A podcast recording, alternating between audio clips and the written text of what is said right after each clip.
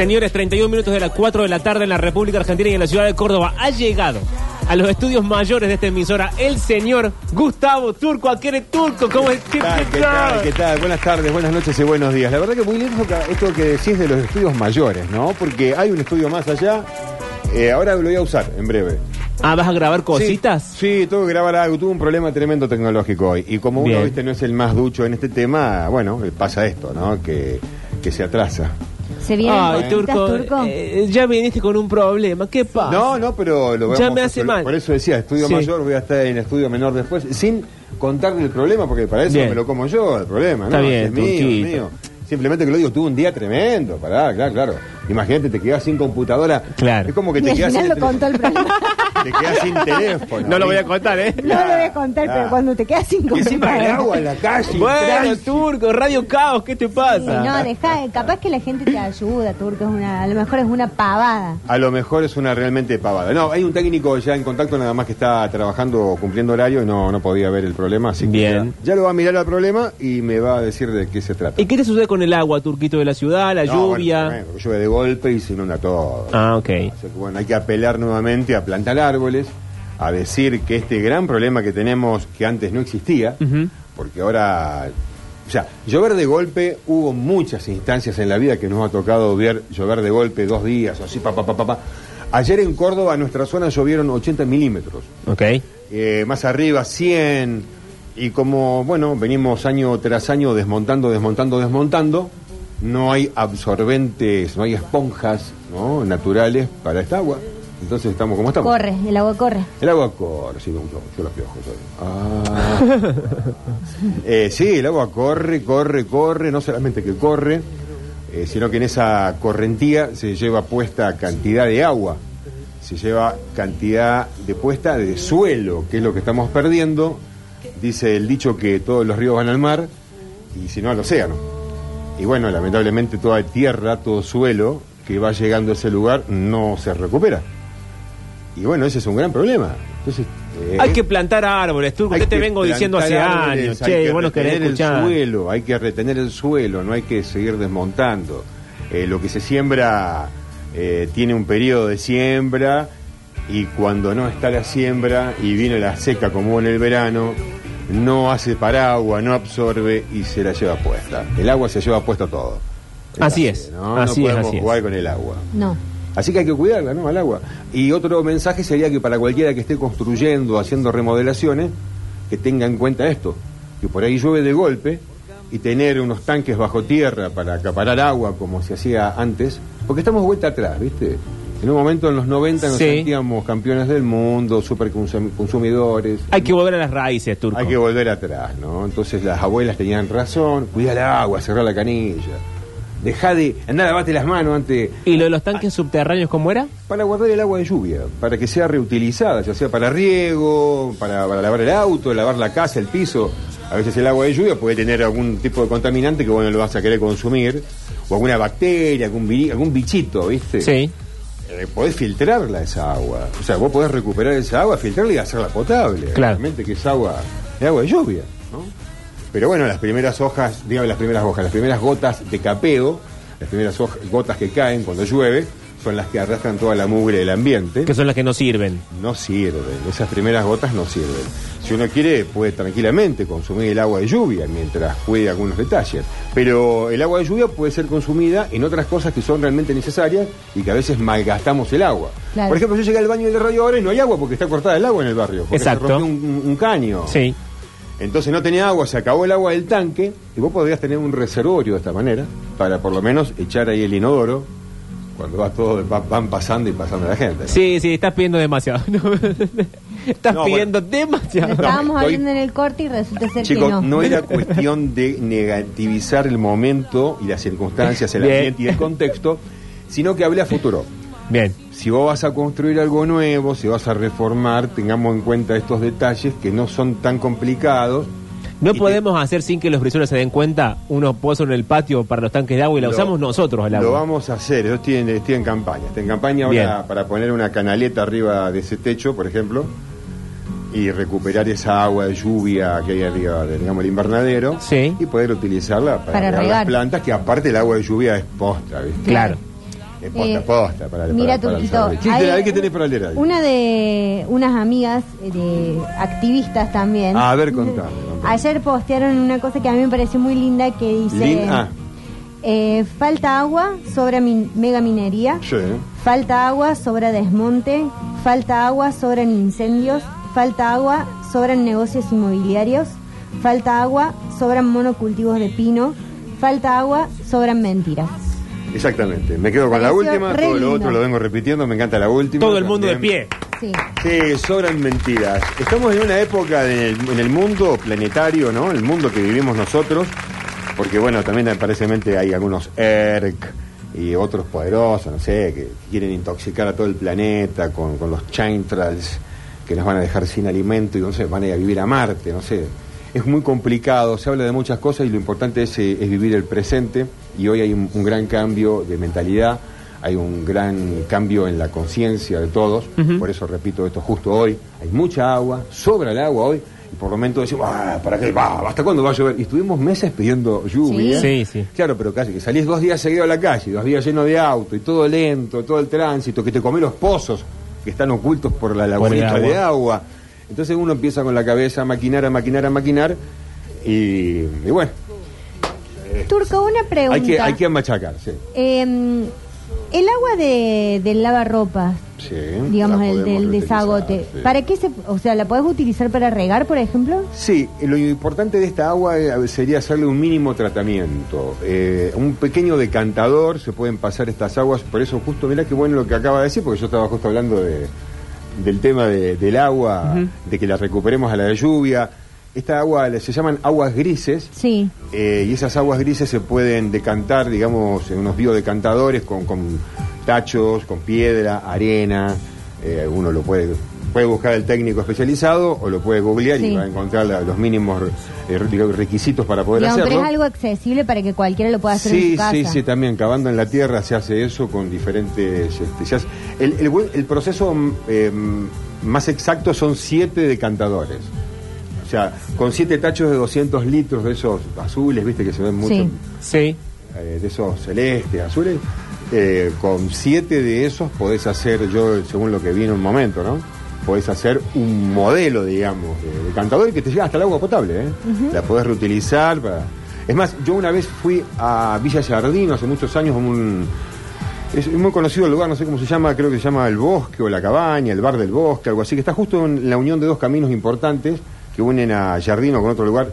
También necesito maps, discúlpenme a veces. Eh, y ahí en esa esquinita ahí hay un, un restaurante recopado que hacen tortas recopadas.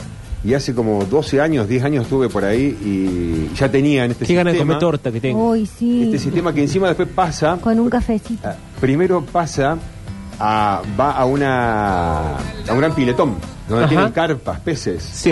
que también oxigenan el agua y hacen aquí esta agua así. Ah. Si el agua de esa lagunita, digamos, se mueren los peces, es porque está funcionando mal el decantador. ¿Ah? Bueno, es rara la forma de probar. Bueno. No, no, bueno, es un sistema. Vos también, y en la, en la- en la vida natural se mueren un montón de peces y vamos a ver las noticias en un Turquito, toque. aquí en eh, esta sección que hemos dado a llamar, el Sí. Turco responde. ¿Tú corresponde? Sí, aquí Dale. preguntan, ¿el agua que sale del filtro de sarro arruina los árboles? El agua del filtro de sarro.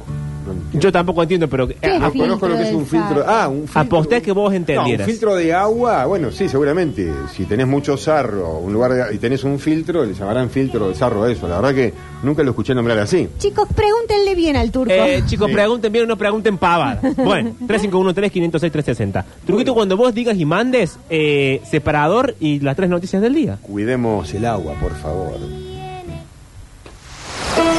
Como un árbol al que nada lo derriba.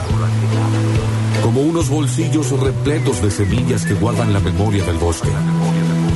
Como un árbol por año que crece para salvarnos a todos. Gustavo Aquere. Se tiñe de verde y crece para tapar el agujero de ozono con sus propias manos y para ponernos al tanto de las últimas noticias del mundo ecológico.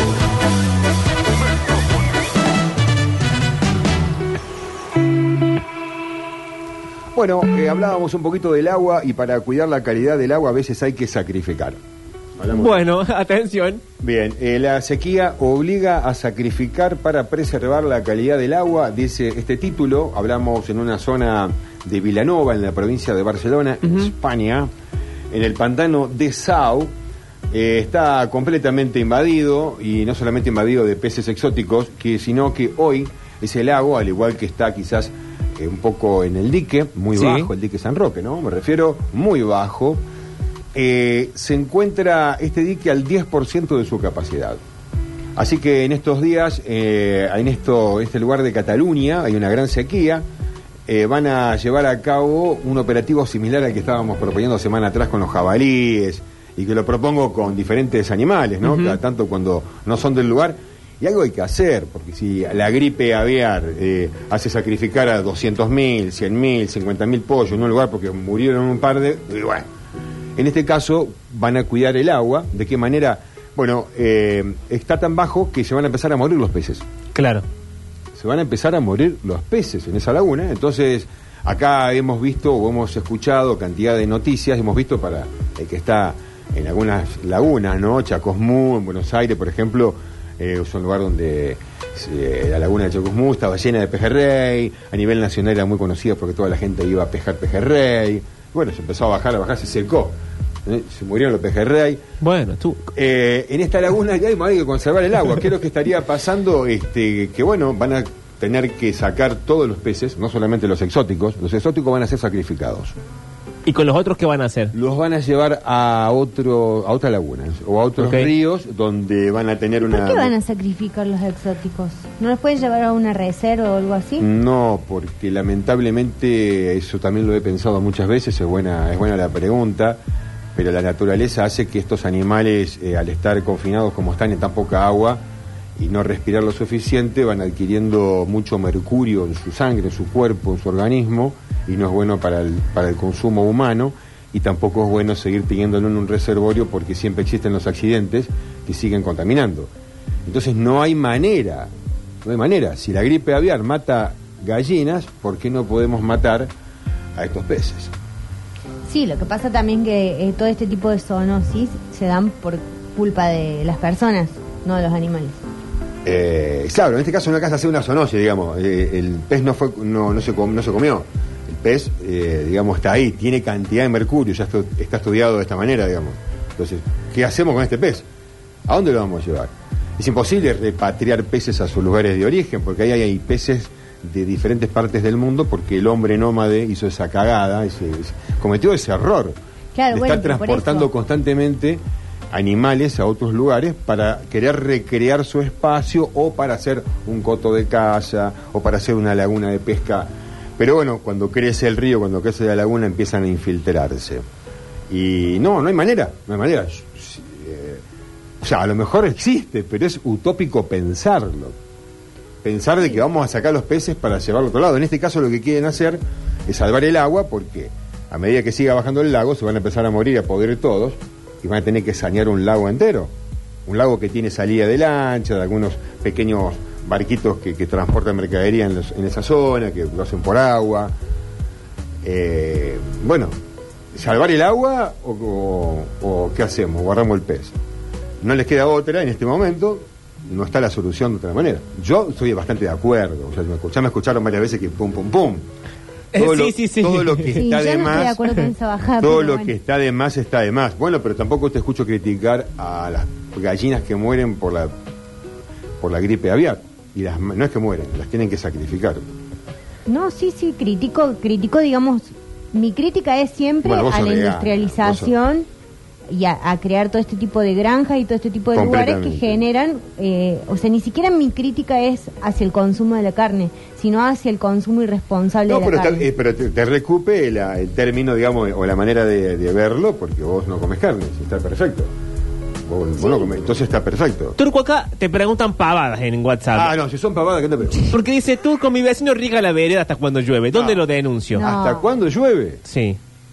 Vos tenés que el Eh, número... Lamentablemente, eh, no sé cómo se. eh, Habría que ver el código de convivencia, cómo es, pero cuando estaba prohibido. eh, estaba- en un momento hubo ordenanzas que prohibieron el mal uso del agua porque hacía falta. Cuando estábamos en crisis cri- hídrica, recuerdo 2011 o 2010, no se podía. Vos no podías andar regando porque si te veían te podían denunciar y multa. No sabemos qué pasa hoy, digamos, con eso. Con eso No mismo. sé, exactamente. Estoy, por eso lo digo, no estoy desactualizado ahora, Ten- porque él pregunta a quién denunciar. Estoy desactualizado. pero Y vos no tampoco sé. sos la policía, Turco, para el caso, No, así no, que... no, pero está bueno, ente- eh, lo entiendo. Yo detesto a quien está eh, con la manguera en la vereda. Bien, ok, tengo audios, Turco, lo querés escuchar porque viste que acá los audios son... Eh, vos no sabes para dónde van, no sabes para qué lado disparar. Vamos, vamos. que hoy, Mariel. No, no, son sé de antes, qué. son de antes, tranquila, tranquila. Eh, lo que a lo mejor podemos hacer es que me reenvíes, si es posible, de alguna manera. Sí. Si no tenés mi teléfono ahí, se lo envías a cualquiera que esté agendado y después... Bien, Te lo Eh, pasamos. sí, después me lo pasan para hacerla rápido. Sí, no, está bueno, Bien. está bueno lo que pregunta. Lo vamos a averiguar, me, me dejó un fichón bárbaro, no sé. Yo lo que planteo es que hay que recuperar el agua toda que podamos y me está planteando ahora otra alternativa que le sucede cuando vos también recuperás agua. Así que Fantástico, entonces, Turquito. Me encanta este ida y vuelta, este feo. noticia número dos. Vamos a la noticia número dos. Eh, innovador proyecto en Tucumán, chicos. Crean paredes ecológicas con residuos de caña de azúcar. Ok. Eh, quizás que el título es un poco fuerte, viejo, innovador, para mí no lo es nada, ya hace 10 años que destapo vinos con corchos hechos a base de caña de azúcar, ¿no? Eh, pero bueno, se les encendió la lamparita a alguna, alguna gente ahí en Tucumán y están recuperando todo esta, este, este desecho de la cosecha de la caña de azúcar que antes lo quemaban, por lo cual también estaban produciendo daño ambiental y que ni siquiera lo usaban para hacer adoquines, como dijimos el otro día, que hoy hasta tenemos adoquines de cualquier cosa. Eh, más los este, escombros ya no, no se tiran tan fácil como antes. El escombro ya hoy es una materia prima nueva para seguir construyendo y haciendo cosas, y entre ellas el adoquín, las losas, vos podés meter un- todo el escombro, tirarlo a la losa, rompes acá para construir allá, no hace falta ni que lo muevas. Ah, tenemos que hacer losa, bueno, tenemos todo este escombro. Todo se puede recuperar. Bueno, ahora esto lo llaman un innovador este, proyecto y esto lo llamo a colación para aquellos que tienen su tierra también, que tienen emprendimientos propios o que lo quieren hacer. Bueno, no solamente la caña de azúcar, hay cantidades de plantas con las que estamos desechando material. Hay un, obviamente que hay oligopolios que tienen que ver con el resto del maíz, del trigo, y que van para los etanoles, caso Porta en Córdoba, otro tema ¿no? para charlar, eh, que bueno, se utilizan hace tiempo, hace tiempo para, para hacer bio, biocombustible, como también, ya que estamos aprovecho para meter el aceite usado, recuerden que en todos los CPC de Córdoba pueden llevar el aceite usado. Bien. Y no me paga nadie la publicidad. Se- Bueno, Turco, no te enojar, no empieces No, a no, levantar en odio. No, no es odio, no es odio, es este aclarar todo que lo estoy haciendo por convicción propia, no me pagan la Publi y la Muni para decirlo. Sí, he tratado con la empresa y nunca conseguí nada. Bien.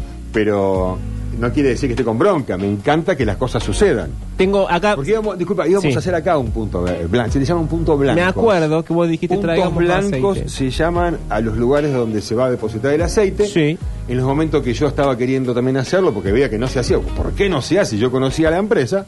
Bueno, ellos tuvieron la, eh, la posibilidad de, de llegar a un acuerdo con la municipalidad, que me parece un lujo, porque tenemos todo lo, el, digamos, el entorno de Córdoba, el país, cantidades de provincias, que esta provincia recoge el aceite usado y acá no estaba. Yo lo quería hacer. Eh, así que mm, esto de la pared ecológica hecha con caña de azúcar, obviamente que no es nada innovador, pero eh, sí es, sigue siendo curioso, digamos, de que lo estemos haciendo. Hace tiempo que se hace, ¿eh? hace tiempo. El- lo importante es arrancar. Y a veces, bueno, me pregunto, cuando queremos arrancar, si realmente están las condiciones dadas para arrancar toda una historia nueva, donde no hay controles ambientales. En este país tenemos todo, tenemos todos los profesionales, este, están- es más, los profesionales están buscando con- constantemente soluciones. ¿Por qué producimos tanta basura? ¿Por qué somos tan mugrientos? ¿Por qué, Turquito? Pero decime algo. Y ahora la tercera noticia tiene que ver un poco con esta anterior. A ver. Eh, tiene que ver con la semana pasada también Sí. y es que aparece nuestra- nuevamente nuestra modelo y vedette en la pasarela. Ah, mira, ¿qué pasó? No Ah, quiere. no se peinó todavía. Ah, es lento el asunto. Alguna le puso el gilet en el Yo taco. quiero se lave decirte algo, Turco. Están conspirando en contra de tu carrera. Uh, ¿Qué dicen? Eh, Dice, Turco, ¿se puede tomar el aguacate? Se están burlando de vos, Turco, te están jodiendo. Te están agarrando para el churrete, turco. Turco, ¿cuándo vas a matar a todos los peces del mar? Porque tenía pensado a ver ballenas a Madrid, a- así veo si cancelo. o vayan ahora que el turco, los pa, pa, pa, las ballenas. No, ahora que habla de todo el tema del pez. del Cuando vos viste en liberen a Willy, ¿no? No, ¿Qué hay algo que no dije, que es que todos los ríos van al mar o al océano. sí, hasta ahí lo dijimos. Bien, se llevan puesto al suelo. Sí. Eh, y el océano y el mar también es el reservorio de carbono. Es un importante lugar de reservorio de carbono, pero está saturadísimo. Por todo esto que estamos tirando, está el agua acidificada. La pesca excesiva que tenemos Sí. no provoca las corrientes necesarias dentro del agua y por eso tenemos corrientes tan cálidas arriba, tan frías abajo y no estamos acaparando el carbono necesario que podría acaparar el, el océano, con lo grande que es por la falta de peces. Ahí está, aprendan, brutos, dejen de preguntar pavadas. y ahora sí, Turquito, Ahora ¿qué sí, pasó con la vedette? desfile, chicos, nos vamos a miren, miren la televisión. Justo en este momento aparecen las imágenes de la planta de marihuana de una publicidad, ¿no? Que es con CBD. Bien. eh, ¿Qué hace bailando el turco arriba de la mesa? Luego de 45 años, Ay, Turquito. renace la industria del cáñamo en Argentina. Todo el mundo de pie. No sé qué estamos aplaudiendo, pero yo por la duda aplaudo. No sé en qué momento de la vida, bueno, sí sabemos históricamente, pero en cada país eh, fue un poquito diferente. Podemos destacar algunas décadas, 1930 y 1940, una gran guerra en contra de las drogas, que hicieron cortar absolutamente cantidades de estudios científicos, que también los científicos tienen su boca arriba, eh, que bueno, hicieron que la planta de marihuana sea realmente algo mm, criminal, ¿no? Lo criminalizaron. Y mm, bueno, no solamente hay cantidades ya en Argentina de laboratorios, están vendiendo, como decíamos recién vimos la publicidad ahí, una cremita con CBD, eh, sino que bueno, el tema del cáñamo industrial. El cáñamo industrial ha evolucionado mucho a través de las diferentes, eh, digamos, diferentes años, décadas, eh, ¿cómo sería? Centenarios, ¿no? ¿Eh? Lustros. Lustros. Ha ido cambiando, pero hasta 1936 eh, hubo estudios muy profundos que hoy se han retomado en estos últimos 20 años para profundizar eh, en algo tan importante como una planta tan noble que es la planta de cáñamo. Le decimos cáñamo cuando hablamos del cáñamo industrial, Ajá. Que el cáñamo industrial también en un momento sufrió una modificación genética para que tengamos una mejor planta y sacar mejores hilos, ¿eh? para mejores fibras de esta planta, sin importar la flor, porque no hablábamos en ese momento de el cáñamo medicinal o la marihuana medicinal, el cannabis en este caso. Y bueno, ahora vuelve el cáñamo industrial, algo que en la Argentina se consumía muchísimo, en cualquier ferretería uno podía comprarlo, el cáñamo industrial, el hilo para la plomería, por ejemplo, utilizaba mucho en plomería, eh, y otras utilidades para atar por su nobleza. Y bueno, ni hablar Colón con sus velas, y ya trajeron sus semillas en su momento, viajaban por el mundo, no sabían cuándo volvían, no sabía qué iba a pasar una planta muy noble que en seis meses te da el fruto que vos querés, o el usufructo, en este caso, para a hoy, hoy día usufructo, ¿no? Del cáñamo industrial, Colón lo hacían, ellos lo hacían digamos, como automatizados, eran- se autoabastecían. Y, eh, bueno, hoy es industrial, tenemos una ley, y hay cantidades ya de laboratorios que lo están haciendo. Eh, Benetton, que no nunca no sé cómo lo hizo, pero siempre tuvo sus plantas en el sur de Argentina para sus Mm. fibras de tela. Y ahora volvería, y, pero vuelve con un recambio. Eh, hay cepas cada vez más estudiadas, y como ahora también se permite el cáñamo medicinal, o el cannabis medicinal, eh, hay una mm, empresa que, digamos, de Buenos Aires, que se llama Industrial Hemp Solution, junto con el INASE, el Instituto Nacional de Semillas, y el SENASA, que es el Servicio Nacional de Sanidad y Calidad Agropecuaria o Agroalimentaria, eh, trajeron cepas nuevas desde Polonia. Siempre hemos escuchado hablar de Holanda, eh, Holanda, los Yankees, ¿viste? Parece que Europa, Bélgica también lo tiene, todavía no escuchamos hablar mucho, eso sí lo sé. Pero ahora de Polonia estarían trayendo unas nuevas cepas eh, nueve cepa- cepas nuevas Sí. para la industria del cáñamo, que como dijimos la semana pasada, es la vedette en este momento de la economía circular. Nada se pierde, todo se transforma. Es una planta que podés utilizar desde la raíz hasta la hoja, la semilla y la flor. La semilla tiene un aceite similar al oliva en cuanto al contenido de omega, no tiene sustancia activa, la semilla. La flor, obviamente, que tiene tanto CBD como TH, depende la planta. Eh, y en este caso cada vez están perfilando todo, que las plantas sean cada vez mejores para cuestiones medicinales y que también lo sean como eh, el cáñamo industrial que estamos esta- todos estamos esperando también porque eh, la nobleza de esta planta, decíamos, eh, permite producir rápidamente cantidad de fibras, que no solamente para la, la industria textil, Ok. sino que para construir. Para Se construir hacen ladrillos.